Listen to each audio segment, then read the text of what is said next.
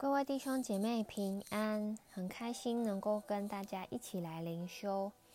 今天是雅各书的五章十二节，主题是为何不可起誓？好，那今天的经文呢，就只有一节，所以我先来念给大家听。我的弟兄们，最要紧的是不可起誓。不可指着天起誓，也不可指着地起誓，无论何事都不可起。你们说话是就说是，不是就说不是，免得你们落在审判之下。好。那雅各呢，在这呃，在第五章的经文里面呢，其实雅各就有再次的提到，我们的口是不可以犯罪的。那口的犯罪呢，第一个就是埋怨，在昨天的经文里面有说到说，弟兄们，你们不要彼此埋怨，免得受审判。看呐，审判的主站在门前了，弟兄们。你们要把那先前奉主名说话的众先知，当作能受苦、能忍耐的榜样。那先前忍耐的人，我们称他们是有福的。你们听见过约伯的忍耐，也知道主给他的结局，显明显主是满有满心怜恤、大有慈悲的。所以其实呢，雅各在第五章的经文就是要让我们知道说，第一个就是我们不可以埋怨，因为这是我们口会第一个犯罪的事情，就是不可以埋怨。所以透过昨天的经文呢，我们知道其实忍耐的过程，我们不需要苦读埋怨，而是呢，我们可以依靠神，如同约伯在面对他的试炼里面。但他因着在试炼的困难与挑战，他信靠神而大有喜乐。那今天呢，所要讲到的口不可以犯罪的第二个就是启示。在今天的经文里面讲到说，其实我们说话要诚实，我们不需要透过启示来证明自己。而雅各呢，他所说的这段话，其实是引用呃耶稣的一个教导。也就是在马太福音的五章三十三到三十七节，我先来念这段的经文。你们又听见有吩咐古人的话说：“不可背誓，所起的誓总要向主谨守。”只是我告诉你们，什么事都不可起，不可指着天起誓，因为天是神的座位；不可指着地起誓。因为地是他的脚凳，也不可指着耶路撒冷起誓，因为耶耶路撒冷是大军的京城；又不可指着你的头起誓，因为你不能使一根头发变黑变白了。你们的话是就说是，不是就说不是。若再多说，就是出于那恶者。那这段呢，其实就是耶稣在登山宝训中教导群众不要随便的来发誓，因为神其实都是知道一切的，所以我们人只需要说真实的话，否则其实我们发誓其实也是一样的，只不过就是我们透过发誓，好像在证明我们自己的罪行。那经文呢，其实就要讲到恶者。那恶者呢，其实就是指仇敌。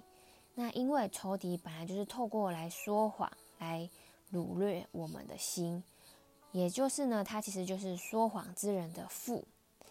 那所以耶稣透过这段的教训，指出门徒必须对于自己所说的每一句话来负责任，也就是要求言行是一致的。所以雅各在这里呢，再次的强调耶稣所说的这段话，也是告诉我们，目的就是要让我们知道说，我们神的儿女，我们基督徒，我们是要用实际的行动来取代只是口头说话而已。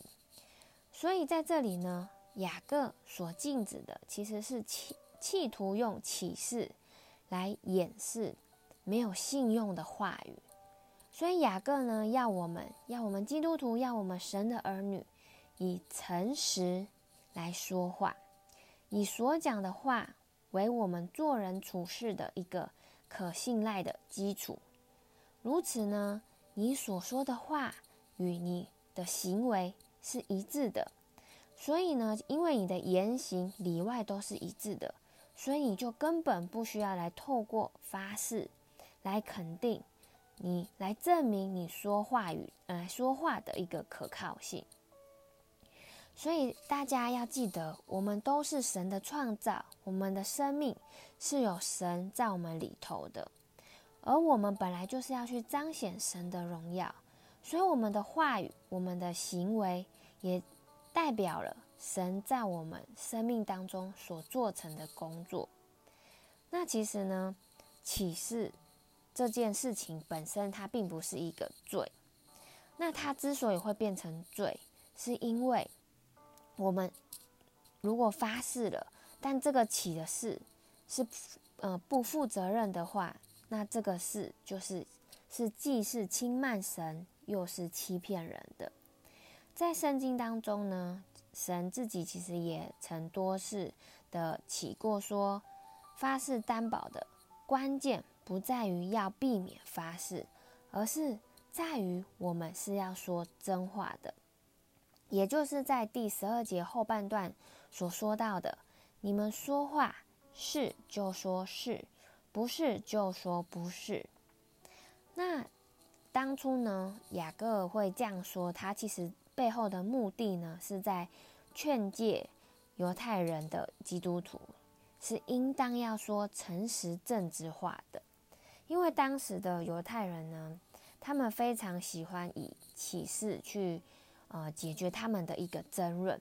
那可能就现在而言呢，我们其实也有很多人可能会喜欢以口头的，可能说哦，我对天发誓，或者是用发毒誓的一种方式来化解纷争，来化解冲突，叫人来相信他。但其实人往往所起的事。可能他背后并没有用真实的行为来做以支持去履行他的誓言，那最后呢，不过是沦落为一个谎言，或者是一个自呃自欺欺人的一个虚空的里面。那当然，这样随便轻呃很轻易的去开口去启示的结果，就是其实常常让我们也陷入一个诡诈和不义的。和不义的罪当中，那就犹太人而言，其实就是一个轻慢神和得罪神的事情，所以这些的过程是是要受神的审判。所以呢，我们做神的儿女，我们做基督徒的人，我们是要以凡事来遵从神的旨意而行。